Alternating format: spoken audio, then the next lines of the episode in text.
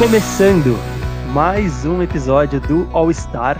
Chegamos ao nosso quarto episódio e eu não poderia estar mais contente. Tanto pela nossa continuidade, quanto pela por nós estarmos no meio de um dos momentos mais legais, pelo menos para mim, dos esportes, algo que é bem típico da cultura esportiva dos Estados Unidos, que é a pré-temporada com o draft e todo esse clima de ano novo para nós, fãs dos esportes americanos. Claro que eu não tô sozinho, como sempre, junto comigo está ele, o brabo, o maníaco da bola oval, o apaixonado pela bola laranja, o sofredor de Pittsburgh e de Miami. Luan Matheus, me diz, Luan, como é que você tá? Ah, primeiramente que sofreu não tô, né, irmão? Pô, quem tem mais tem seis. e somos e no basquete somos o terror do tal do Giannis Catetoposto. Então, não vem com essa não. Mas. Giannis Catetoposto é bom, muito bom. Mas, cara, tô feliz também, porque draft, tanto de NFL quanto de NBA, é um momento que a gente gosta bastante, que a gente para para estudar até mais do que na época de prova de escola, de faculdade, que a gente se empenha tanto em descobrir quem são os prospectos, quem são os principais jogadores desses desse ano e dos anos que vão vir ainda.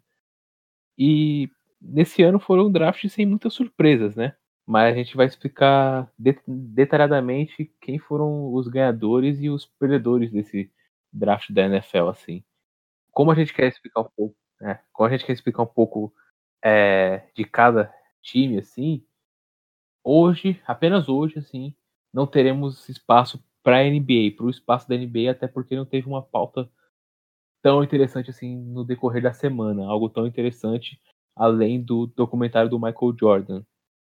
Então a gente vai focar mais na NFL semana, porém semana que vem estamos de volta com a NBA para quem também curte a bola laranja, a bola redonda laranja, né, no caso. Exatamente. Então você aí, fanboy do basquete, do beisebol ou do futebol, né, do soccer, não seja chato, cara. Fica aqui ouve esse programa, porque a gente vai falar sobre draft, que não é uma exclusividade só da NFL, e é sempre bom você entender o que, que as outras ligas têm feito, e também porque é uma boa hora, se você ainda não acompanha, é uma boa hora para você começar a acompanhar a bola oval, porque é agora que tudo acontece e muita coisa do que está rolando agora, nesses últimos dois, três dias, vai ditar toda a temporada da NFL. Como o Luan bem falou, não tem rolado muitas coisas na NBA e tudo mais, então por isso que a gente vai fazer um programa um pouco diferente dos últimos três. A gente vai falar só de NFL, beleza? Nós começaremos então falando sobre os vencedores e os perdedores desse draft da NFL. Claro que quando a gente fala vencedores e perdedores é só uma forma de se referir ao desempenho das franquias nesse evento. A gente não pode cravar nenhum tipo de resultado, até porque a gente só vai ver se as decisões foram realmente boas ou ruins dentro de campo.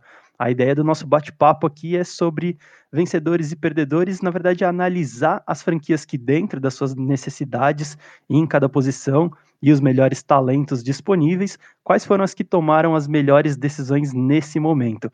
É, além disso, a gente vai falar também sobre cada, como cada escolha pode impactar as equipes, um pouco dessa reflexão tem algumas histórias bastante interessantes aí envolvendo o New England Patriots, depois do Tom Brady, né?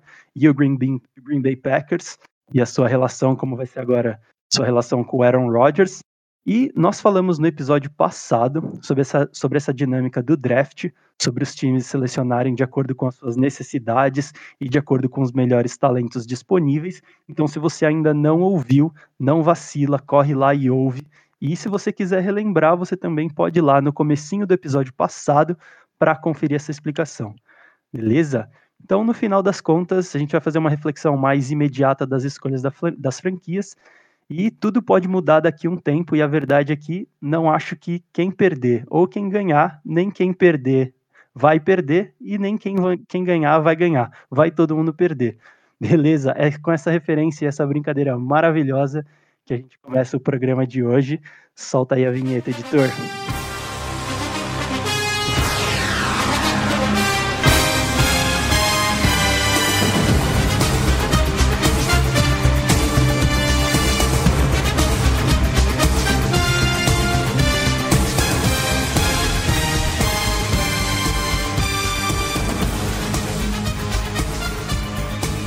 Luan, winners and losers os vencedores e os perdedores do draft até aqui.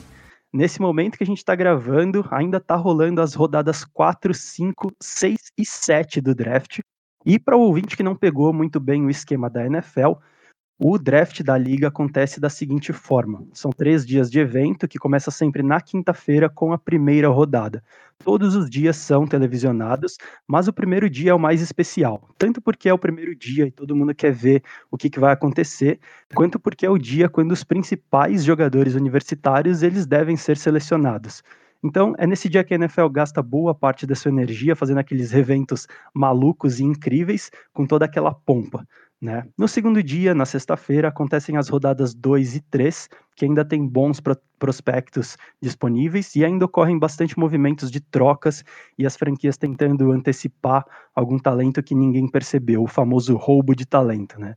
E por fim, no terceiro dia, hoje, é o dia que nós temos as rodadas 4, 5, 6 e 7. Elas têm menos glamour e os times escolhem peças mais de composição de elenco, apesar de surgir, uma vez ou outra, um talento uh, ou outra nessas escolhas. Como as principais rodadas já aconteceram, como eu disse, a rodada 1 e 2, Luan, a gente consegue fazer alguma previsão de quem foram os vencedores e os, e os perdedores desse draft? Cara, eu gostaria de iniciar, não acredito que estou fazendo isso, porque não me imaginei algum dia elogiar uma atitude desse time, porém, acho que um dos principais vencedores dessa desse draft, pelo menos até o momento, foi o Cleveland Browns. O Cleveland Browns, eles draftaram o que eles precisavam, algumas necessidades.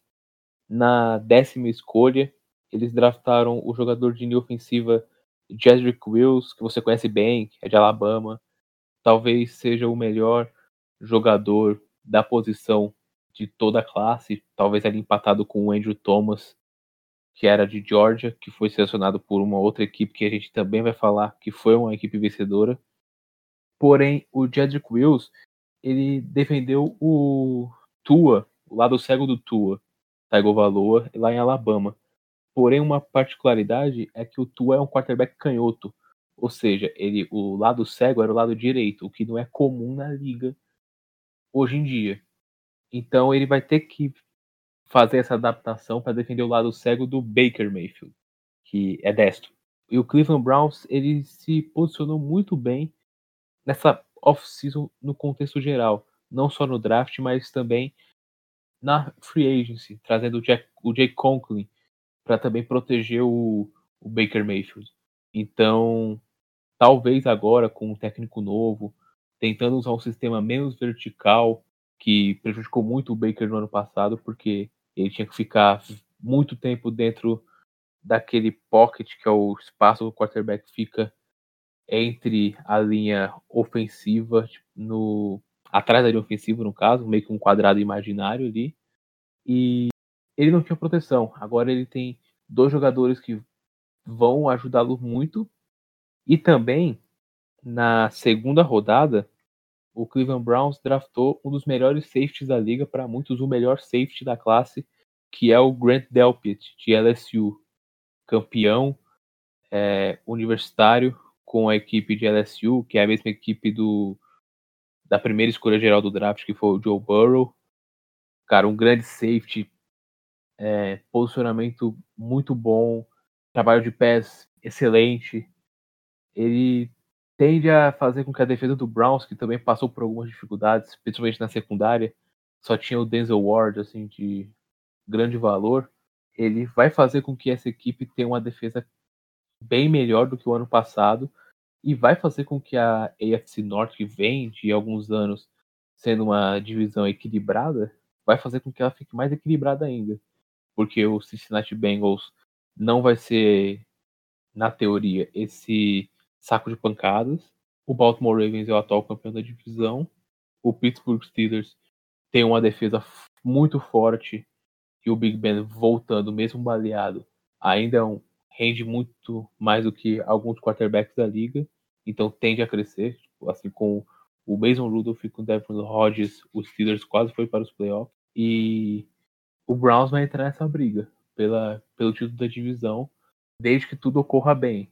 Vamos ver como o time vai trabalhar o, o, com o novo treinador e que nada de ruim aconteça. Assim, o ego do Baker não seja do tamanho de Júpiter, juntando com o do Odell, com o do Jarvis Landry, com o do Miles Garrett, porque é um vestiário difícil. Então, um dos vencedores que eu coloco nessa, nessa classe de draft é o Cleveland Browns.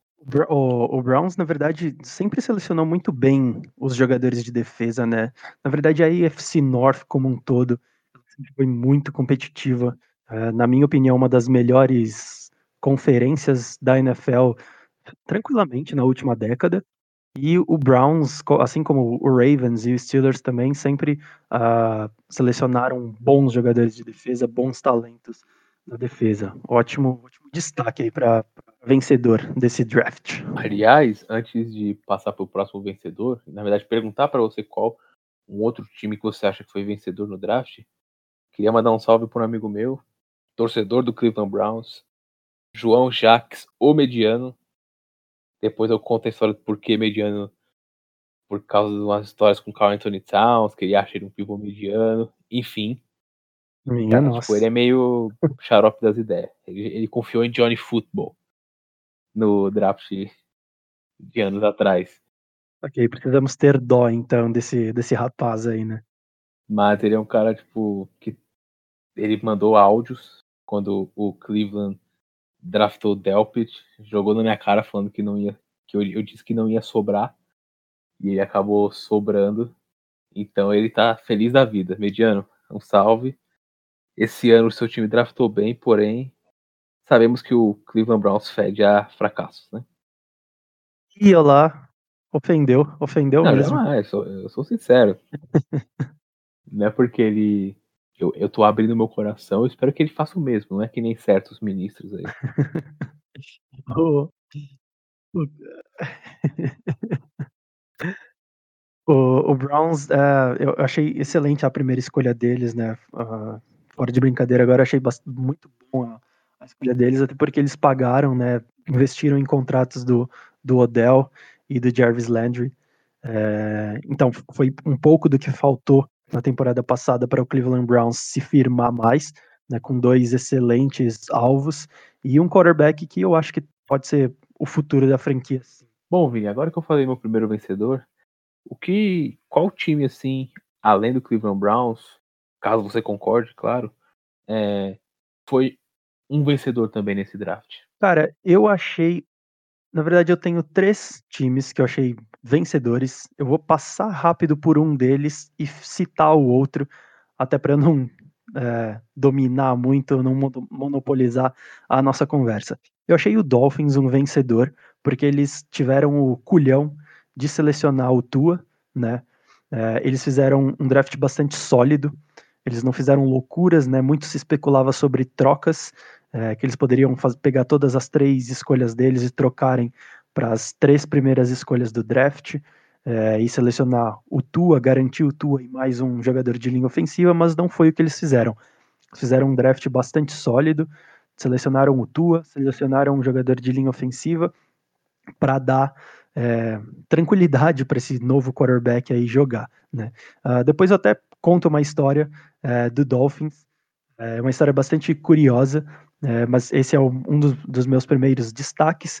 E o meu segundo destaque, na verdade, para time vencedor é o Tampa Bay Buccaneers. Eles não draftaram exatamente de acordo com as necessidades deles, mas eles é, draftaram pontos importantes. Né? Eles reforçaram a linha ofensiva, que era algo que a gente tinha comentado, de, a gente vinha comentando desde o primeiro episódio, que eles precisavam dar mais segurança e tempo para o Tom Brady jogar. E eles também selecionaram agora há pouco, na terceira ou quarta rodada, se eu não me engano, o Tyler Johnson, que é recebedor da Universidade de Minnesota. Recebedor não era uma necessidade, o time já tinha ótimos talentos e profundidade na posição, mas eles trouxeram um cara que vai diversificar ainda mais os alvos do Tom Brady. Então, ó, você que está ouvindo esse podcast, presta atenção. O Tyler Johnson era um dos recebedores mais bem avaliados para o draft apesar dele ter jogado em uma universidade de menor expressão, né, e fora lá dos holofotes da NCAA, ele foi tão bem avaliado quanto os recebedores mais badalados das grandes universidades, como Alabama, Clemson e LSU. Então, guarda esse nome, Tyler Johnson. Eu tô bastante curioso, cara, para ver o Buccaneers nessa temporada, começando nessa temporada e nas próximas. E assim, um, só um adendo em relação ao Bucks, dois na verdade. É, vamos falar do Gronk, nesse meio tempo de um podcast até o outro teve a contratação do, do a troca né, do Gronkowski feita do Patriots para o Tampa Bay Buccaneers. Vamos falar sobre isso lá no final do podcast, porque temos perguntas sobre isso. E uma outra seleção do Bucks que eles fizeram, que me surpre... não me surpreendeu, mas que me deixou bem impactado com a escolha, foi a, a escolha deles na segunda rodada, o safety Antoine Weinfeld Jr., de Minnesota assim, conversamos várias vezes que os principais pontos que o Bucks precisava evoluir era proteção ao quarterback, porque o James Winston foi sacado 47 vezes ano passado, e a secundária, porque eles têm o John McCoy, John McCoy não, o Dan Kosu, eles mesmo não sendo mais o mesmo, ele ainda pode render alguma coisa, eles têm o Devin White, eles têm o Shaquille Barrett, que foi o líder de sexo na temporada passada, então, no front, naquele linha defensiva mais linebackers, que são os primeiros sete jogadores que jogam, seis a sete jogadores que jogam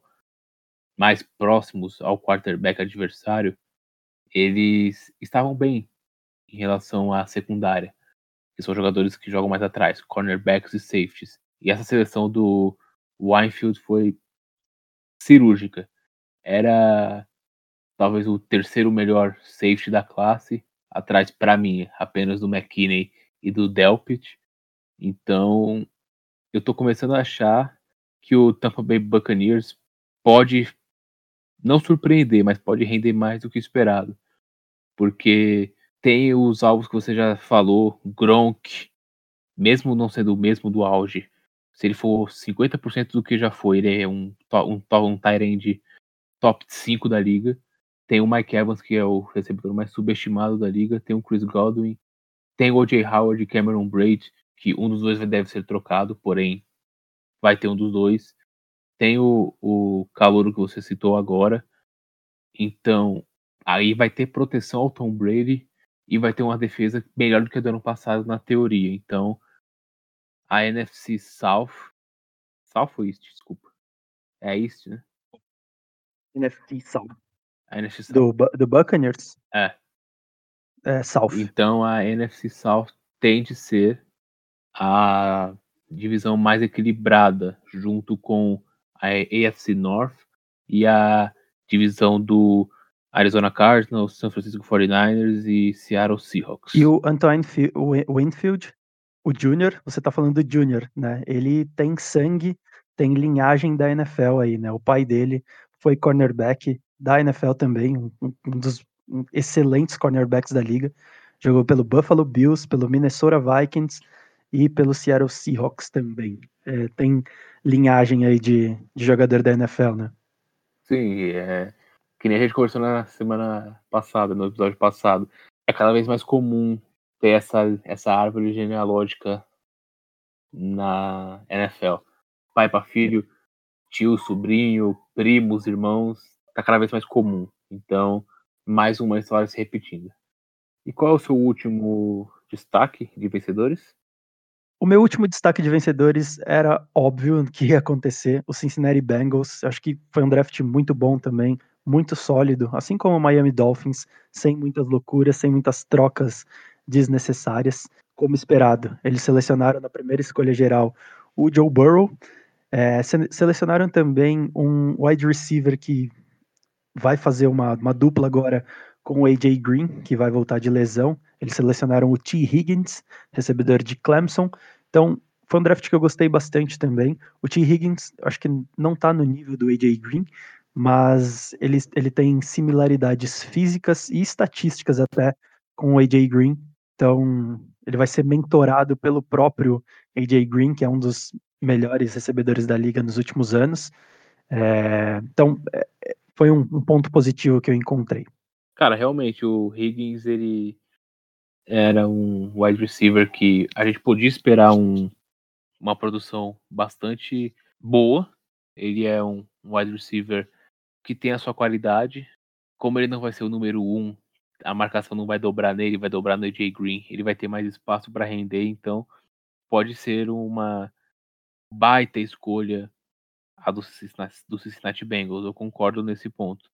Para encerrar minha parte de vencedores, eu queria fazer uma pequena análise, só, só citar mesmo o draft que o Minnesota Vikings fez. O Minnesota Vikings trocou o Stephon Diggs na off-season com o Buffalo Bills e, cara, eles fizeram até o momento, assim, principalmente na primeira rodada, eles draftaram o Justin Jefferson, que não deve nada ao Stephon Diggs. Talvez seja até melhor assim do que o Stephon Diggs. E ainda conseguiram o Jeff Gladney na 31 escolha, cornerback de TCU. Ou seja, eles conseguiram é, repor peças que estavam faltando, porque eles perderam o Xavier Rhodes, que também não estava jogando muito bem. Foi o pior ano dele e ele foi cortado. E perderam o Stephon Diggs por troca. E essas peças já foram repostas. E eu não, eu não duvido que eles vão render tanto quanto os que já não estão mais no time, ou até passar a produção deles. Porque o Stephon Diggs, assim, ele é bom, mas ele é meio diva. Talvez ele sendo o wide receiver número um de Buffalo agora, ele renda mais do que fala. Em relação aos meus outros dois vencedores, que eu vou fazer uma análise mais profunda, eu vou começar com o New York Giants. New York Giants draftou muito bem até o momento. Eu sou um grande crítico do David Gettleman e, cara, eles não têm, pelo menos eu não tenho motivo agora para criticar o David Gettleman, por enquanto. Eles foram a quarta escolha do draft, no geral. Draftaram o jogador que precisavam, jogador de nível ofensivo. Draftaram o Andrew Thomas, da Universidade de Georgia. Mano, um cara bruto, forte, assim, que vai proteger o Daniel Jones, que teve 17, 18 fumbles na temporada passada. Ou seja, precisa de proteção. E na segunda rodada eles conseguiram o meu era o meu sonho de safety para o meu time, o Xavier McKinney, de Alabama, melhor safety da classe. E o, o Giants reforçou em setores que precisava muito. Talvez precisasse de, também de um linebacker. Muita gente pensou em draftar o Isaiah Simmons, porém, no momento, eu não consigo criticar a preferência do Andrew Thomas para proteger o Daniel Jones do que draftar o, o melhor linebacker da classe. Dessa vez, eles preferiram a como é que fala?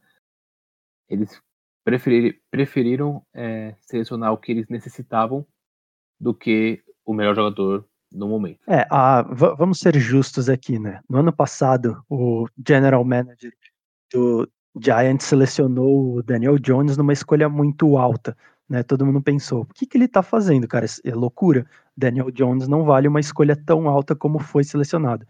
Mas esse draft me mostrou que eles realmente uh, tem alguma consciência, certa ou errada, eu não sei, mas alguma consciência do que eles estão fazendo. Eles apostaram no Daniel Jones e no draft de agora eles trouxeram três jogadores de linha ofensiva. Como você falou, Andrew Thomas na primeira rodada e na terceira rodada draftaram o Matt Pert e na quinta rodada draftaram o Shane Lemieux.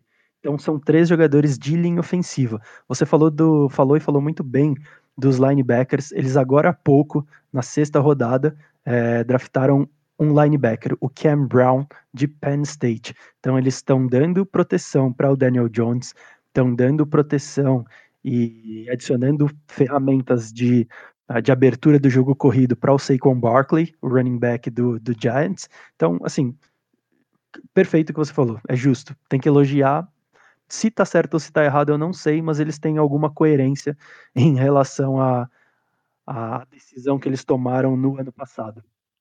Sim, tanto a escolha do Daniel Jones ano passado quanto a escolha do Dexter Lawrence foram escolhas completamente discutíveis que muita gente não faria. mas que já foi, né? Pelo menos nesse ano eles acertaram até o momento. Em relação ao meu último, o meu último vencedor, cara, tem podemos falar de outros, mas eu queria falar mais detalhadamente sobre mais um time de um amigo meu, Leonardo, torcedor do Dallas Cowboys. O Dallas Cowboys, ele, assim, até conversando com o próprio Leonardo, ele até falou assim: Poxa, draftaram um wide receiver, sendo que perdemos o Robert Quinn, perdemos o Byron Jones, a gente precisa de defesa. Cara, a defesa do Cowboys realmente perdeu duas peças que renderam bastante no ano passado. Porém, não é uma defesa horrorosa, a defesa do Cowboys. Ainda tem Leighton Van Der Esch, tem Jalen Smith, tem DeMarcus Lawrence. Tem bons jogadores ainda que fazem que não seja a pior defesa da liga. E, cara, caiu no colo do, do Dallas Cowboys o Sid Lamb. Sid Lamb que foi o meu destaque de prospecto, um dos meus destaques de prospecto no ano no podcast passado. Para mim era o melhor wide receiver da classe e caiu no colo do Dallas Cowboys. Porque eles podem fazer tranquilamente se não o melhor, um dos melhores corpos de wide receivers da liga, com o Sid Lamb, com o Michael Gallup e com o Amari Cooper. O Dak Prescott talvez agora pare e pense em não querer receber os seus 40 bilhões, porque ele vai ter alvos para poder vencer um título, ou pelo menos tentar, com o novo comando do Mike McCarthy. E, cara, além disso tudo, além de fortalecer muito o seu corpo de recebedores, eles tiraram o melhor recebedor da classe das mãos do rival de divisão, que era o Philadelphia Eagles. Porque se o, o Cowboys não seleciona o, o CD Lamb, é, o Miami Dolphins, creio eu, não ia draftar o CD Lamb. O Las Vegas Raiders, a tendência também não era draftar, porque já teriam draftado o Henry Ruggs. E o Jacksonville Jaguars também não o foco do Jaguars era a defesa. Ia cair na mão do Philadelphia Eagles na 21 escolha. Eles poderiam até subir para tentar essa, essa, essa escolha. Eles poderiam tentar. Então, foram duas minhocas numa caixa dada só. Pegaram o melhor wide receiver da classe, trabalho de pés, incrível, é, se livrar de marcação, talvez o melhor wide receiver em relação a rotas dessa classe faz uma. Assim, qualquer tipo de rota ele faz. Ele não é cru que nem o Henry Ruggs. E aí foi excelente essa primeira escolha. E na segunda rodada, eles draftaram o Travon Diggs, que é primo ou irmão do Stephon Diggs, que foi citado agora há pouco. O Travon Diggs é cornerback, irmão, né? Travon Diggs, Universidade de Alabama, também. Então, bom jogador, não é o melhor corner da liga, mas não é o, não é o pior da classe, no caso. E, cara, o Byron Jones, assim, na teoria, foi colocado. Não, o Byron Jones não. A posição que o Byron Jones deixou foi, foi preenchida. O Trevon Diggs é um bom cornerback, é um bom prospecto e tende a render com o Mike McCarthy, que é um bom treinador de defesa também, na parte defensiva. Pelo menos já foi. Eu não creio que ele tenha desaprendido. Então esse é o meu ponto pro Miami, Miami Dolphins, não, pro Dallas Cowboys. E é basicamente isso. Outros times foram muito bem.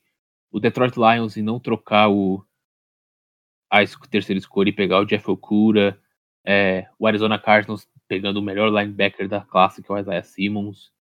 É, vamos ver o que mais aconteceu. O San Francisco 49ers não me incomodou na, na hora, realmente, até como comentando nos grupos na hora do draft. Porra, por que que trocou o Buckner, então?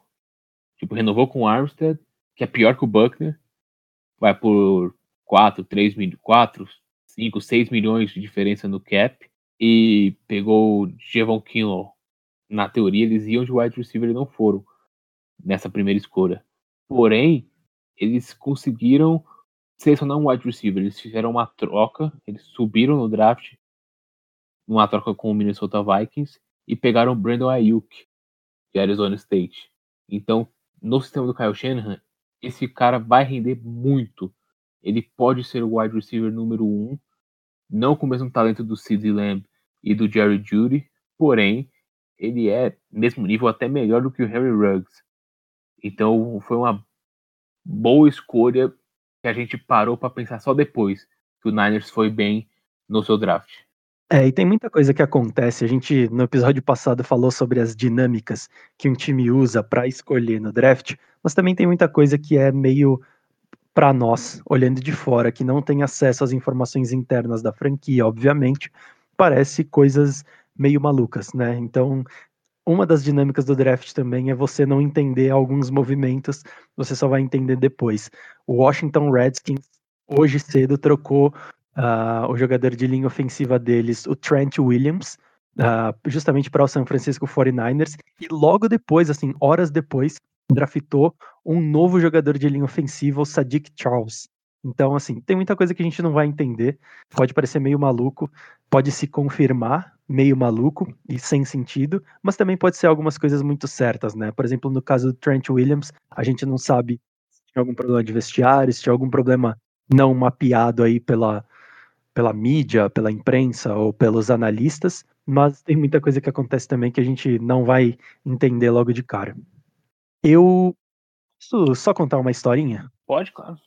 Para não ficar muito estranho, eu falei do Dolphins, que era um dos vencedores para mim desse draft, desse draft, e eu falei uh, de, uma, uh, de uma história, né, de uma curiosidade que aconteceu que reforça a boa escolha que eles tiveram, na minha opinião, pelo Tua Tagovailoa. Uh, o Dolphins, ele podia ter passado pelo Tua e ter selecionado qualquer outro jogador. Inclusive, era, era cotado para que eles selecionassem outro quarterback o Justin Herbert de Oregon, mas eles preferiram ficar com o Tua do que imaginar, é, do que ver ele jogar numa outra franquia, né, e ele ir bem e imaginar como ele teria sido em Miami. E aqui que é, entra uma história bastante curiosa. O Nick Saban, que é o atual head coach de Alabama, ele treinou o Tua nas últimas temporadas e ele era head coach do Dolphins em 2005, quando ele teve a chance de levar o Drew Brees para Miami. O Drew Brees, na época, ele se tornou free agent e tudo indicava que ele não, se, não renovaria com o San Diego Chargers. Então, só que por, um, por problemas de lesão, uh, de um histórico de lesão do Drew Brees, o Nick Saban, ele preferiu não contratar o Drew Brees, não trazer o jogador para Miami. O Drew Brees foi para New Orleans jogar pelo Saints e a história contou o que a gente já sabe, né? O Drew Brees se tornou quem ele é hoje. O Dolphins decidiu não tentar a sorte esse ano de novo, decidiu não deixar o Tua passar, e eu espero de verdade que ele se torne tudo aquilo que, que era projetado para ser desde o college, né, desde antes da sua lesão. É um jogador que eu gosto muito, tem uma história muito maneira de, relacionada com o futebol americano, ele pratica o futebol americano desde cedo, e ele pode colocar o Dolphins de novo no, no caminho de vitórias aí, né, que eles tiveram ah, na década de 80, começo da, década de 90. Então, é uma história engraçada, né? Hoje o não sei, acho que não, mas será que o Nick Saban falou, ó, não passa no moleque, não faça a merda que eu fiz anos atrás e seleciona logo esse cara aí para não, não correr o risco. Ah, cara, tipo, o Dolphins desde da Marino não teve um grande quarterback, né? E oportunidade teve, teve essa do Joe Brees, poderia ter draftado o Matt Ryan. Assim, o Tua, antes da lesão, muitas vezes foi cotado para ser a primeira escolha do draft, em vez do Joe Burrow. Assim, os dois saudáveis, assim, o Joe, eu não sou contra o Joe Burrow, nem um pouco. Muito pelo contrário. Porém, o Joe Burrow teve muita ajuda em LSU. Ele teve uma grande linha ofensiva, ele teve grandes alvos, e ele fez uma temporada histórica. E o Tua, antes da lesão, ele era o melhor quarterback cotado. Eu também sou do time que, assim, eu até vi no podcast do, do Curte com o, o Davis, o Pro Football, que tem dois tipos de, de pessoas com o Justin Herbert. Os que odeiam os que amam. Eu sou do time que ama o, o Justin Herbert. Eu não acho esse ele esse bust que muita gente quer colocar ele, entendeu? Ele tem muita coisa para evoluir. Mas, cara, ele perdeu alguns jogos, mas o pessoal fala como se Oregon fosse Alabama. Como se Oregon fosse Clemson, LSU no caso. Não, o Eu vou até pegar aqui rapidinho para ver se eu não estou enganado. Eu vou passar tipo rapidão aqui na lista do draft até agora. É, Oregon wide receivers. Deixa eu ver aqui. Cara, até o momento, na melhor classe de wide receivers dos últimos anos, eu não vi até agora um quarterback, um wide receiver de Oregon. Na melhor classe dos últimos anos. Ou seja, o, Justin Herbert não tinha ajuda e ele fez um milagre. Com um sistema de jogo que não funcionava. Era. Ele não estava no melhor dos mundos, entendeu? Então eu não acharia tão. Assim, o Tua é um quarterback melhor. Mas eu não acharia esse crime, esse apocalipse o Justin Herbert ser selecionado à frente ao Tua por causa da lesão. Assim, se você tem a oportunidade de draftar o Tua, beleza. Ah, tem a lesão. Cara, arrisca. A NFL é um jogo de riscos. É melhor você é, errar pelo pela atitude do que tipo pela omissão, entendeu? O, a torcida do Dolphins não ia aceitar uma nova, um novo Drew Brees, entendeu? Um novo Matt Ryan. Então eu acredito que foi a melhor escolha, porém essa diferença do Tua pro Burrow não é tão grande, assim como a diferença do Tua pro Justin Herbert também não é tão grande, entendeu? Sim, justamente. Concordo. Mas a gente também tem que falar dos perdedores. Sempre tem um perdedor no draft, ou pelo menos aparentes perdedores. E, na sua opinião, quem foram os perdedores dessa, desse ano no draft? Cara, tem alguns, hein? Sinceramente, eu vou, eu vou especi eu vou falar mais a fundo de apenas três também, que nem fiz com os vencedores. Porém, eu vou fazer uma menção honrosa ao Carolina Panthers. Eu não gostei da escolha do Derrick Brown, não porque eu não goste dele. Eu acho um baita defensive tackle. Porém, não é pro Panthers agora. O Panthers acabou de perder o do Kuechly. Pô, draft o Isaiah Simons. Não custa nada, entendeu? é o melhor linebacker da classe, assim, dos últimos anos. Um dos melhores dos últimos anos. E você acabou de perder o melhor linebacker da década. Talvez o seu melhor jogador de defesa da história da franquia. O seu maior ídolo. Pô, draft o cara. Assim, pra a pancada de perder do Kilk não ser tão grande, entendeu? Ou, ou, então, draft um quarterback. Você acabou de perder o seu franchise quarterback desde 2011, né? Eu acho que tinha necessidades maiores do que o Derrick Brown. Assim, o quarterback, assim, acabaram de fechar com o Bridgewater. Eu não acho que o Bridgewater vai levar eles ao Super Bowl. Porém, seria meio conexo, assim. Acabei de assinar com o Bridgewater e vou selecionar o Jordan Love, por exemplo, entendeu? Eu acho que nesse caso não faria muito sentido. Mas se eles não tivessem fechado com o Jordan, com o Bridgewater, por mim tranquilo. Bom, em relação ao o Panthers, é isso, uma análise rápida. Porém, o que eu queria falar mais incisivamente, o meu primeiro perdedor, assim, na verdade, meu segundo, porém o primeiro de uma maneira mais explicativa, é o Oakland Raiders, não. Las Vegas Raiders. Esse ano mudou. Enfim, o Raiders foi de Henry Ruggs, logo na sua 12 escolha geral do draft, e o na 19 Damon Arnett, Ohio State. Assim, John Gruden foi John Gruden de, no, de novo. Ele draftou um cara porque é explosivo, porque ele é rápido, porque ele faz 4,29. Ele faz 4,29 no tiro de 40 jardas. É o, é o caso do Henry Ruggs. Assim, ele não era, ele não é melhor que o Sid Lamb, ele não é melhor do que o Jerry Judy, ele não é melhor nem que o Brandon Ayuk, se for ver. Justin Jefferson, fica ao seu critério de wide receiver. Mas eles não quis, o Gruden não quis saber. Eles foram de Harry Ruggs e na 19 escolha foram de Damon Arnett, que também, cara, não é um cornerback tão confiável assim. Assim, tinham valores melhores. O Jeff Gladney, por exemplo, de TCU, que o Vikings pegou na escolha 31 geral.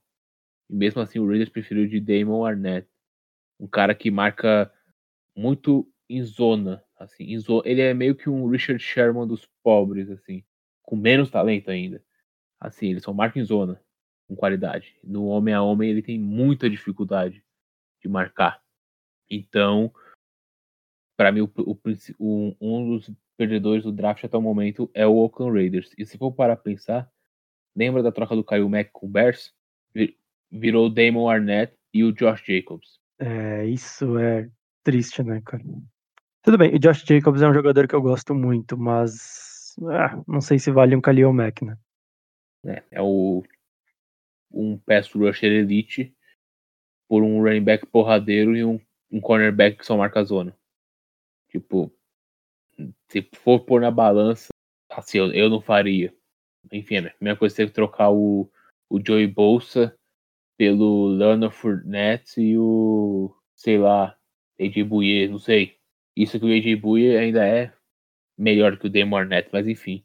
O meu segundo perdedor desse draft, cara, eu, eu vou perder um pouco a linha aqui, tá? Não sei se você se importa muito, peço até desculpas, mas, mano, o Seattle Seahawks, mano, o general manager é um tremendo imbecil. Assim, cara, são anos draftando mal. Acho que eles sentaram na poltrona, tipo assim, ah, eu tenho o Russell Wilson e que se dane. Ele vai fazer eu ganhar o Super Bowl com Quitandeiro bloqueando, Quitandeiro recebendo passe, Quitandeiro correndo. Meu irmão, não é assim, não é assim que funciona o, o bagulho. Porra, você precisa dar alvos ao, ao Russell Wilson, você precisa proteger o Russell Wilson. Cara, se o Russell Wilson machucar hoje, o Seattle Seahawks é fortíssimo candidato a ser um 0-16. É um time horroroso. Porra, Rashad Penny, Chris Carson. Assim, o Rashad Penny foi escolhido de primeira rodada. O Ifere, se eu não me engano, foi escolhido de primeira rodada. Assim, não faz o menor sentido. O general manager do Seattle Seahawks está merecendo um ministério no governo atual do Brasil. É muito burro. É a mula. Tipo, esse é o tal do mula. Já diria o ah, quer saber? Isso vai podcast mesmo, foda-se. É...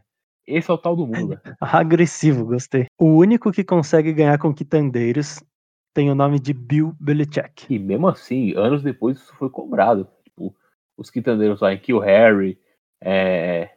qual é o do Tyrande lá? Mad Lacoste.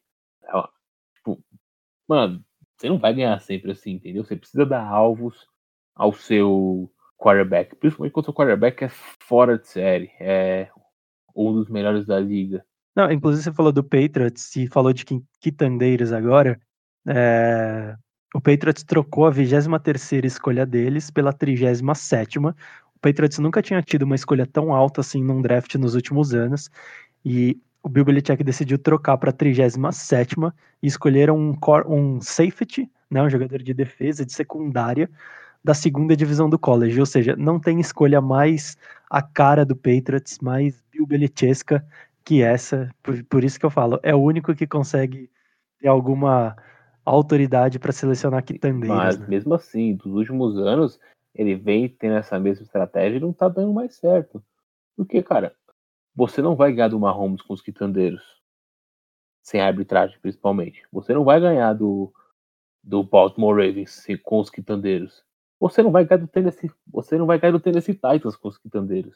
É, hoje não, né? Eles foram campeões do Super Bowl com alguns quitandeiros, né? Eles foram campeões do Super Bowl ou, chegou, ou pelo menos chegaram no Super Bowl com o Wes Welker de, de recebedor, né? Ah, mas o, o, então... o Welker não é um quitandeiro, assim. O Welker pode ser o dono da quitanda, mas ele não é o quitandeiro.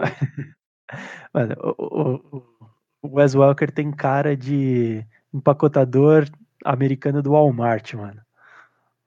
Ah, pô, tipo assim, ele teve sorte, né? Ele trabalhou com os dois melhores da história. É, exatamente. Ele teve muita sorte. Ele rendeu com os dois, então ele é um caso raro de se explicar.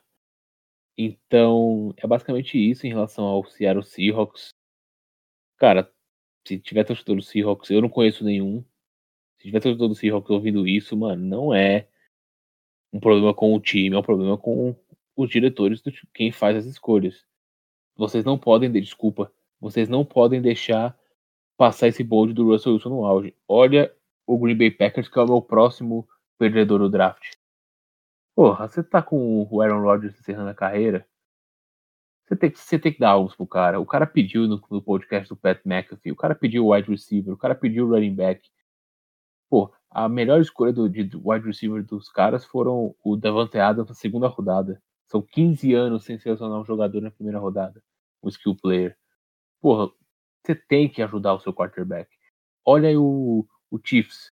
O Chiefs draftou um running back na sua escolha. O Steelers, assim, por por mais que o, o Chase Claypool não seja um cara é, tão bom quanto os, os wide receivers que já citamos, pô, eles estão tentando. Eles draftaram até o momento um wide receiver e um running back para ajudar o Big Ben no seu possível último ano de carreira. Os, o New Orleans Saints está tentando dar alvos pro Drew Brees no seu último ano de carreira. Michael Thomas, Emmanuel Sanders, Alvin Kamara. Porra, é um baita ataque, entendeu? O, o Tom Brady vai ter Mike Evans, Chris Godwin, todos citados. Por que, que o Russell Wilson não pode ter isso? Por que, que o Aaron Rodgers pode ter? Estão negligenciando algo que é tipo simples. O Damario não foi campeão por causa disso. O Mahomes poderia não ter sido campeão se a defesa não tivesse sido ajustada, entendeu? Que nem foi no, no ano que eles perderam para os Patriots em casa. Esse é o ponto. Assim, você não pode negligenciar um time por seu quarterback. É, eu, uh, falando especificamente sobre o Seattle Seahawks, é, você tem um dos melhores quarterbacks da, da liga. Tranquilamente vai ser um jogador que vai para o Hall da Fama, talvez seja Hall da Fama na, já, logo na primeira indicação. É, e você não tem uma linha ofensiva para que ele possa jogar. E aí você vai lá e drafta qualquer coisa menos uma, um jogador de linha ofensiva. Então é bastante contraditório. O Green Bay Packers, eu concordo contigo, que precisa dar alvos para o cara. O cara é tranquilamente um dos melhores da história da liga, tranquilamente vai ser jogador de Hall da Fama na primeira indicação, é discutivelmente um dos melhores, da, ou o melhor da história, né? Você tem que dar alvos para ele, concordo. Acho que não era a hora de selecionar um quarterback, mas tinha que vir, em algum momento tinha que vir. Eu acho que o problema foi o momento.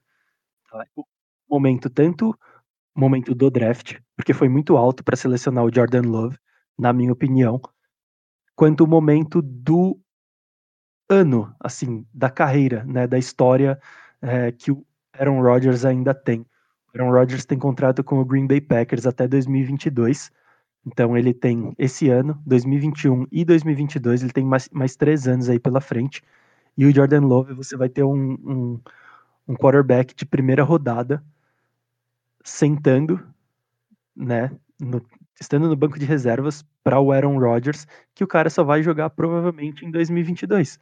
Então, faltando dois anos para acabar o contrato do seu quarterback novato de primeira rodada, você vai, você vai ter ele no banco de reservas ainda, provavelmente sem ter jogado nenhuma partida, dependendo do desempenho do Aaron Rodgers. Aí, eu concordo, é uma péssima decisão.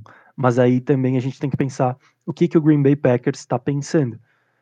Será que eles vão se livrar do Aaron Rodgers logo? Né? Eu acho estranho e até improvável, porque ainda tem muito dinheiro para pagar para o Aaron Rodgers. Como eu falei, o contrato vai até 2022. Mas será que eles se livrariam do Aaron Rodgers já no próximo ano? Né? E você tem um outro ponto também, que é o Aaron Rodgers servir como mentor do Jordan Love. Mas eu não sei como vai ser agora o vestiário no daqui para frente com você selecionando um quarterback tão alto assim, mostrando que talvez você não tenha tanta confiança assim não no futuro do Aaron Rodgers. E a gente sabe que o Aaron Rodgers é muito diva, né? Então, será que ele vai querer ser esse mentor para o Jordan Love? E sem contar essa escolha altíssima de quarterback, eles ainda selecionaram um running back, né, se não me engano, na segunda ou terceira rodada, que eles também não precisavam, né, não era uma necessidade. Então são movimentos esquisitos que a gente só vai entender quando a temporada começar de vez em campo, mas que são extremamente questionáveis. E eu tô falando tudo isso porque o Packers também era o meu time perdedor desse draft, então já complementando a sua análise aí. Assim, só um último ponto em relação ao Packers, cara. O Aaron Rodgers, como você falou, ele é muito difícil de se lidar no vestiário. Tem esse ponto que você também falou, que a gente não sabe o que a gente. A gente não sabe o que tá rolando lá no vestiário dos Packers. O que, que o Aaron Rodgers pode ter falado para os dirigentes para adaptar o Jordan Love? Entendeu? Ele tá assim, pensando em se aposentar, ele tá pensando em ser trocado eu não, o Aaron Rodgers não é o Alex Smith. O Aaron Rodgers não vai ter a paciência para ensinar playbook para o Jordan Love como o Alex Smith teve para ensinar o Mahomes. O Aaron Rodgers não é assim. O Aaron Rodgers, desde a sua primeira entrevista como quarterback da NFL, lá em 2005, quando ele não foi a primeira escolha, inclusive perdendo a primeira escolha para Alex Smith, é, ele passa uma cara de arrogância, um ar de arrogante. Então você vê que ele não é fácil de se lidar. Vários ex-parceiros dele já falaram que ele tem muitos problemas. Então, eu, assim, a chance do. O menos culpado é o Jordan Love. O Jordan Love talvez seja o cara que mais vai aprender nisso. Porque mesmo o, o Rodgers não querendo ensinar, o Love vai aprender vendo o Rodgers treinando, vendo o Rodgers jogando. E assim, o Aaron Rodgers, ele se machuca, anda se machucando muito nos últimos anos. Ou seja, talvez o Love possa ter a sua chance ainda no ano que vem, nessa próxima temporada, na outra, porque o Rodgers vem perdendo jogos por causa de lesão. O Jordan Love não é o Jake Fromm, ele não é um quarterback horroroso. Longe disso, ele não é o Jacob Eason. Ele é assim, ele é inconsistente. Ele é meio com a mistura de Mariota com James Winston. Assim, o estilo de jogo do Mariota, só que ele é xarope que nem o James Winston. Ele lança interceptação, como ele usa a interceptação como vírgula. É assim, o, o Jordan Love, ele tem muita coisa para ser lapidado ainda. Mas não é um quarterback ruim. Tipo assim. É, na verdade, ele é um dos melhores quarterbacks dessa classe, né? Ele é talvez um dos mais talentosos. Sim, se, assim, no melhor dos mundos, se o Aaron Rodgers surpreender geral e realmente lapidar o Jordan Love, o Jordan Love tem tudo para ser um dos melhores quarterbacks da liga nos últimos, nos próximos cinco anos. Porque ele vai aprender com um dos melhores da história. Com o quarterback que tem, se não o melhor, um dos melhores ratings da história. Então, a tendência, assim, do que eu falei, no momento, hoje, vai ficar um pouco datado? Vai. Mas hoje, 25 de abril de 2020, foi um erro do Green Bay Packers. Como na época falaram que foi um acerto do Alex Smith. Porque ele era um quarterback com um piso Assim, até a diferença esse piso é quando o quarterback, o jogador já chega pronto na NFL. E o teto é o potencial. Assim, o piso do Alex Smith na época era, era maior do que o do Aaron Rodgers. Hoje é fácil falar que o, o Chiefs errou, mas na época eles não erraram. Pode ser a mesma coisa. O Jordan Love hoje é um erro. Daqui cinco anos ele pode ser um acerto do Packers, entendeu? Analisando hoje, que, nem você falou no começo do podcast, a gente está analisando hoje o que foi o draft hoje? Hoje o Packers para mim errou. Justo, e o Aaron Rodgers passou por um, por um momento semelhante, né, quando ele foi draftado para ser reserva do Brett Favre. Então, ele não teve tanto apoio assim, foi um momento meio difícil para ele lá em Green Bay, né? Bom, fechamos nossos vencedores e nossos perdedores. Perguntas? Cara, vamos para as perguntas aqui. Temos algumas perguntinhas em relação à NFL e uma sobre a NBA. Só para não ficarmos sem NBA no podcast de hoje totalmente. Então lance, lance as brabas. A primeira pergunta em relação a. Acho que a gente já respondeu sobre o. um pouco sobre o, o Rogers, mas tem uma pergunta aqui sobre ele. É, se essa seria a última temporada do Aaron Rodgers. Não acredito, é, a gente, que nem a gente comentou agora há pouco, não sabemos o que foi conversado nos bastidores do Packers, mas eu não acredito que essa seja a última temporada dele, não. A última temporada dele ever ou a tem última temporada dele no Green Bay Packers? Ever.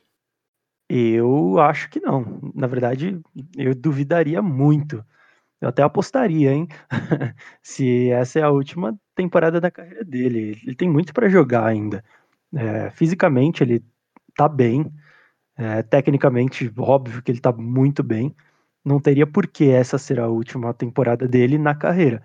No Packers, eu colocaria em aberto, né? Até por essa escolha do Jordan Love. Então, não, como eu falei, não sei o que, que o Green Bay Packers vai fazer com o, com o, Aaron, com o Aaron Rodgers daqui para frente. Hoje eu não, também não faço ideia. A segunda pergunta foi em relação ao Patriots. É, os melhores quarterbacks da classe foram selecionados já. Burrow, Tagovailoa, Hubbard, Hurts, Jacob Eason e Jake Fromm já foram selecionados. Burrow no Bengals, Tagovailoa no, no Dolphins, Herbert no Chargers, Jalen Hurts no Eagles, Jacob Eason no Colts e Jake Fromm no Bills e o Jordan Love no Packers, no caso. Como o, Pat, o Patriots não foi, como o Patriots não selecionou um quarterback, você, a gente ainda acha que tem uma chance de troca ou alguma algum contrato, assinar algum contrato na free agency? Que Milton e James Wilson estão no mercado ainda. Ou uma troca pelo Jacoby Brissett, porque ele vai ser a moeda de troca agora com a seleção do, do Jacob Eason. Então, cara, é... eu não sei se o Jacob Eason chega para jogar já na liga. Né? Chega já sendo o primeiro QB. É... eu acho que ele deve ser reserva pelo menos um tempo do, do Jacoby Brissett. E aí, falando do Patriots, eu, eles não selecionaram. Eu acho que eles vão atrás de algum free agent. Seria muito legal ver eles indo atrás de um free agent como o Cam Newton ou o próprio James Winston. É, seria muito legal ver a dinâmica desses dois quarterbacks, que são muito bons, com o Bill Belichick. Né? Seria um do or die. Ia dar muito certo, ou, ia, ou, ou o vestiário ia explodir. Mas eu acho que eles vão atrás de um free agent. Se não for um desses dois, eu acho que eles vão atrás de algum cara né, de segunda, terceira prateleira que esteja disponível para fazer essa transição para um próximo QB, aí sim novato. É, a gente até estava conversando um pouco antes né, do programa sobre o, o Patriots é, fazer o tanque, né, perder de propósito ou algo do tipo para pegar o Trevor Lawrence sim. no ano que vem. Eu não acho, até porque quando a gente fala tancar, eu acho que é até é complicado a gente falar isso porque não é tão fácil assim tancar, né? Perder os jogos ou ter uma temporada relapsa só para ter uma boa posição no draft. Então, eu não vejo isso acontecendo, mas eu vejo sim eles pegando um quarterback, como eu falei, de segunda ou terceira prateleira para encaminhar essa essa transição para um quarterback uh, nas próximas temporadas no draft. Então, acho que é, pode ser bem possível que eles acumulem escolhas, façam trocas, peguem jogadores e têm algum alto valor na liga, mas que já estão chegando no, na sua idade, na idade de queda de produção ou alguma coisa desse tipo, para trocar por escolhas é, no, nos próximos drafts para poder uh, trazer jogadores de mais valor, principalmente mirando a posição de quarterback. Cara, concordo. O único ponto que eu ainda acho que o Brissett pode ser uma escolha do Patriots são por dois motivos. Ele já conhece o playbook do Bill Belichick, ele foi jogador do Bill Belichick, jogou naquela época que o Brady estava suspenso e o Garoppolo machucou. E tem um porém. É, ainda mais porque o Jacob Eason foi selecionado, o quarterback titular vai ser o Philip Rivers. Ah, é verdade. Então eu creio que o o Jacob Eason, o Jacob Eason chega para ser o, quarterback número 2, para aprender com o Philip Rivers e o Brissett, por mais caro que o contrato seja, ele deve ser uma moeda de troca para um time que precisa de um quarterback, no caso o Patriots. Terceira pergunta, também relacionada ao Patriots meio que indiretamente.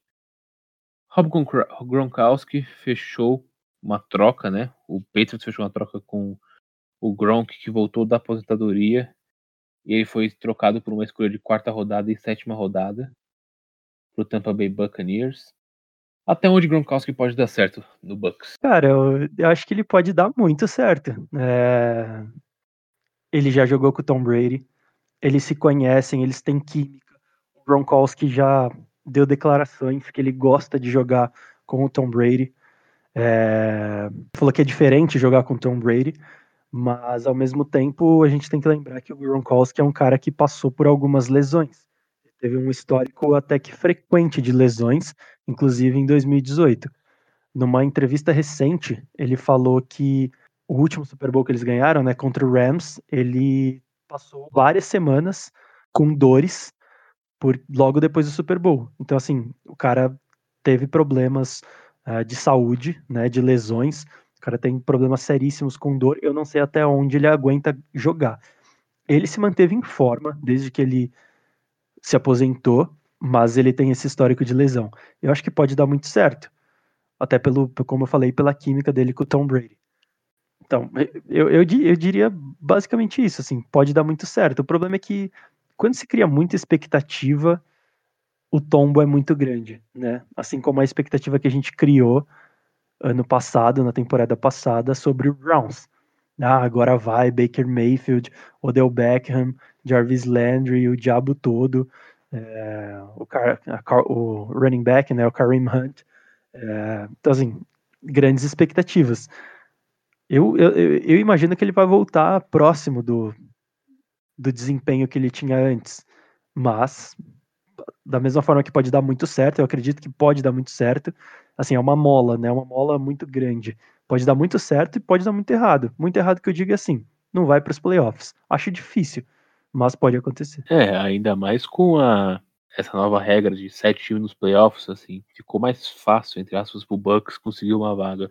Assim, o, o Gronk com 50% do que ele foi, ele é top 5 da liga. O Gronk ele pode não ser mais aquele alvo espetacular do Brady, até ele não vai precisar mais ser esse alvo número um. Vai ter o Mike Evans para isso. Ele já não era, né? Nas últimas temporadas que ele jogou, ele já tinha caído um pouco de produção. Só que o Gronk bloqueando, ele é tipo espetacular. Isso vai ajudar muito o, o Tampa Bay Buccaneers, porque além de ter draftado o Worths, jogador de linha ofensiva, vai ter um Gronk bloqueando. Em, em algumas situações vai ter o Cameron Braid bloqueando. Então, cara, o Gronk pode render não da maneira que estamos, estamos acostumados a falar de Gronkowski, mas ele pode render muito bem fazendo um trabalho mais sujo, sendo mais um George Kittle do que um Travis Kelsey. Então, eu acredito que ele pode render. É, o Gronkowski ele vai fazer 31 anos agora em maio. É, né? tá no... no próximo, daqui a um mês. É, é, é, novo, mas ele é um jogador que usa muito o corpo, Sim, né? Tyrande é um dos que mais usam. Última pergunta, só para não deixarmos é, sem NBA no programa. Respondemos algo parecido na semana passada, só que não foi exatamente isso. Na semana passada respondemos em relação o que achar, achamos se a temporada terminasse naquele, nesse momento de coronavírus, se, se tinha que ter um campeão. A pergunta de hoje é relacionada àquele podcast dos treinos de 25 dias. O que, que é. Como a gente acha que os playoffs serão jogados, caso tenha? É, sem torcida, com jogos reduzidos, na verdade com séries menores. Com o que, que a gente pensa sobre o que, que vai acontecer nos playoffs da NBA? Cara, eu vou começar porque eu vou ser bem tipo, direto. Os Estados Unidos é o pior lugar dos do, dessa pandemia do coronavírus. Eu, sinceramente, acho que até junho vai ser o limite de data para não cancelar a NBA. E, sinceramente, eu acho que não vai ter playoffs do jeito que está se encaminhando as coisas em relação ao corona. Porém, caso tenha, eu acho que não vai mudar muita coisa não. Talvez o fato de não ter torcida. Talvez a torcida seja o único ponto que os, dirigentes, o Adam Silver, vão analisar com mais clareza, que seja que é jogar sem torcida. Agora, uma melhor de cinco, melhor de três, eu não acredito, porque as empresas não vão querer perder mais dinheiro do que já perderam nesse período sem temporada regular e coisas afins. Então, eu acredito que caso tenha playoffs, vão ser com o mesmo número de jogos, porém sem torcida. É, eu, sinceramente, acho que a NBA vai voltar bem logo. Como a gente falou, como você falou agora e como a gente falou no episódio passado, eu particularmente acho muito difícil que eles cancelem por todo o dinheiro que está envolvido. E aí, assim, realmente os, Estados Unidos é um dos piores epicentros aí da, do, do coronavírus, mas tem estados discutindo abertura de algumas partes. Então, eu não sei até que ponto, como que eles estão lidando. Nessa semana que passou agora, o governo Trump lançou um plano é, de abertura, de faseamento de abertura é, do país, né, da, da, parte econômica, da parte produtiva do país. É, então, eu, se eu tivesse que botar minhas fichas agora, seria que não vai parar. Os jogos da NBA vão continuar. É, eu acho que não tem muito motivo para diminuir as séries para melhor de cinco ou alguma coisa do tipo. Eu acho que o que vai ditar é a presença de público. E eu acredito que não vai ter público. A, a, a liga vai terminar o seu campeonato sem público em todas as partidas. Vai ser muito estranho, mas é o que eu acho que vai acontecer. É, e a partir do momento que não tem público, acho que não tem muito motivo, não tem muito impacto para você mudar o formato de disputa. Eu acho que continua com sete jogos, normal, né? Não tem muito para onde eles correrem e nem muito motivo para eles correrem disso. E parando para pensar nesse argumento que você usou em relação, já tem alguns estados que já estão abrindo as coisas. Você não tendo torcida, você não vai ter tanta vantagem assim jogando no seu ginásio.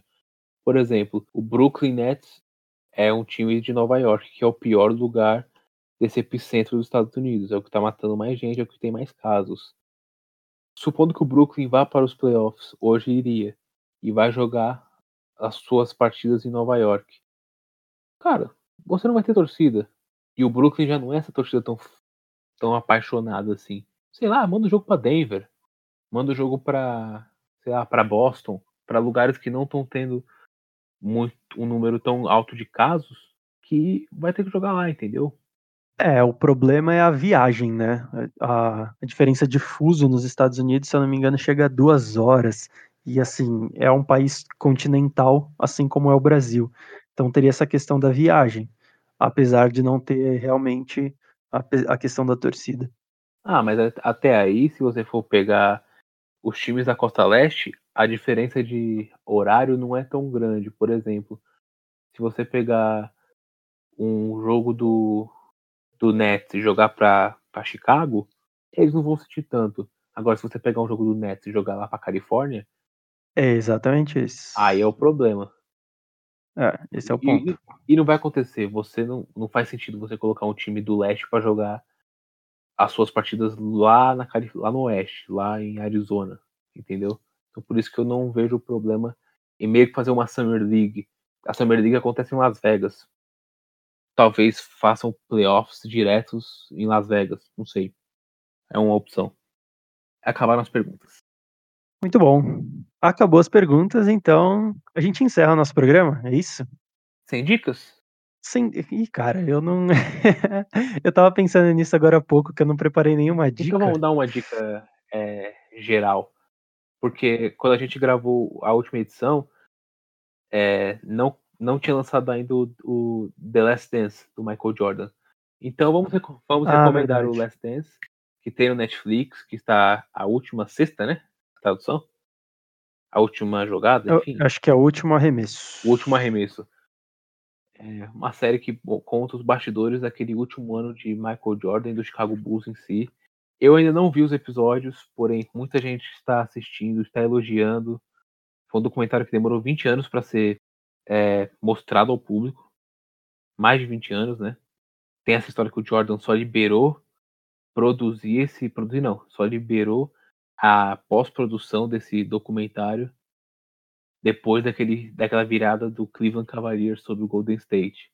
Não sei se ele se sentiu ameaçado e queria mostrar como eram os bastidores do Bulls, mas tem essa coincidência. E além disso, estão querendo produzir um documentário do Kobe também. Então, enquanto o do Kobe não ficar pronto, temos o documentário do Jordan que tem no Netflix. Os primeiros dois episódios já estão lá na plataforma streaming. Os próximos dois no dia que sair esse podcast, já vão, lá, já, já vão estar lá os episódios 3 e 4. E na semana que vem, os últimos episódios, os 5 e o 6. Fechou? É, eu acho. O, fechou. O, eu acho que é questão de tempo para sair, né? Os episódios ou do Kobe? O do Kobe, eu acho que é questão de. O, não, o, o, o documentário do Kobe é questão de tempo para sair, né? Por tudo que aconteceu, pelo tamanho que ele tinha pra liga, acho que é questão de tempo para sair. E só corrigindo, o nome do documentário do Jordan em português é Arremesso Final. Arremesso, mas que, que merda, né? Enfim. É, eu sou a favor de deixar The Last Dance, mas ok, né? É, The Last Dance, todo mundo, assim, fã do basquete conhece como The Last Dance, mas traduções às vezes são bem feitas. Se você se eu falar como The Last Dance, o pessoal vai colocar lá, ué, Last Dance? O Luan tá mentindo pra mim. Então, mexe secretário arremesso final, tá, pessoal? Justo. Bom, é isso. Encerramos o nosso quarto episódio. Nesse momento que a gente encerra esse episódio, o draft da NFL está na sua sétima rodada. Eu acho que daqui uma horinha deve acabar. Então, terminamos praticamente juntos com o draft, né? Olha que coisa E linda. selecionamos melhor do que o Seattle Seahawks. O nosso, a nossa pauta. Aí é fácil. Não, sacanagens à parte, esse é o programa de hoje. Luan, mais uma vez, valeu. Tamo junto. Bora para a próxima semana. Valeu aí. Semana que vem voltamos com a NBA é, com um tema muito legal. Assim, que vai, eu acredito que vai ter bastante interação com o público. Inclusive, vamos jogar nas nossas redes sociais qual será esse tema e vocês vão nos ajudar. Vou dar, um- vou, vou dar um spoiler aqui. É o, o termo que os americanos usam muito que é o what if, e o famoso e se. E, e se o Derrick Rose não se machuca? O que seria o Derrick Rose? Ah, e se o Jordan fosse draftado pelo Portland naquele draft de 84? Qual é o seu. Vou, vou- vou perguntar aqui e o pessoal pode responder tanto diretamente nas redes sociais ou na nossa caixinha de perguntas que vamos abrir assim que esse podcast for pro ar. Qual é o seu e favorito da NBA? Qual é o, a sua, o seu sonho que você gostaria que tivesse acontecido e não aconteceu? Pode ser qualquer coisa. Duran a primeira escolha, o Duran não ir pro Golden State, é, o Minnesota draftar o Stephen Curry. Fica a seu critério, fã de NBA. Escolhe qualquer um que a gente vai comentar aqui. Além dos nossos, claro. Justamente. E é isso. Valeu. Valeu!